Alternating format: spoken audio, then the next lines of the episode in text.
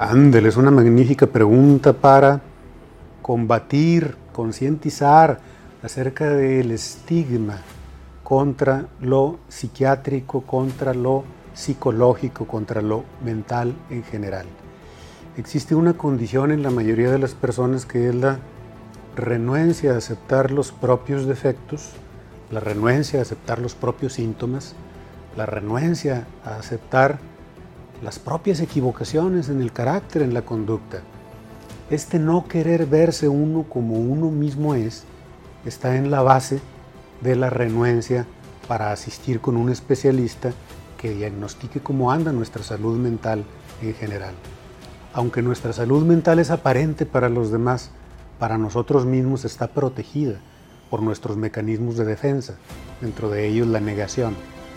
La negación de la enfermedad la falta de conciencia de la enfermedad son condiciones que aplican de manera lamentable y específica a lo psicológico y a lo psiquiátrico.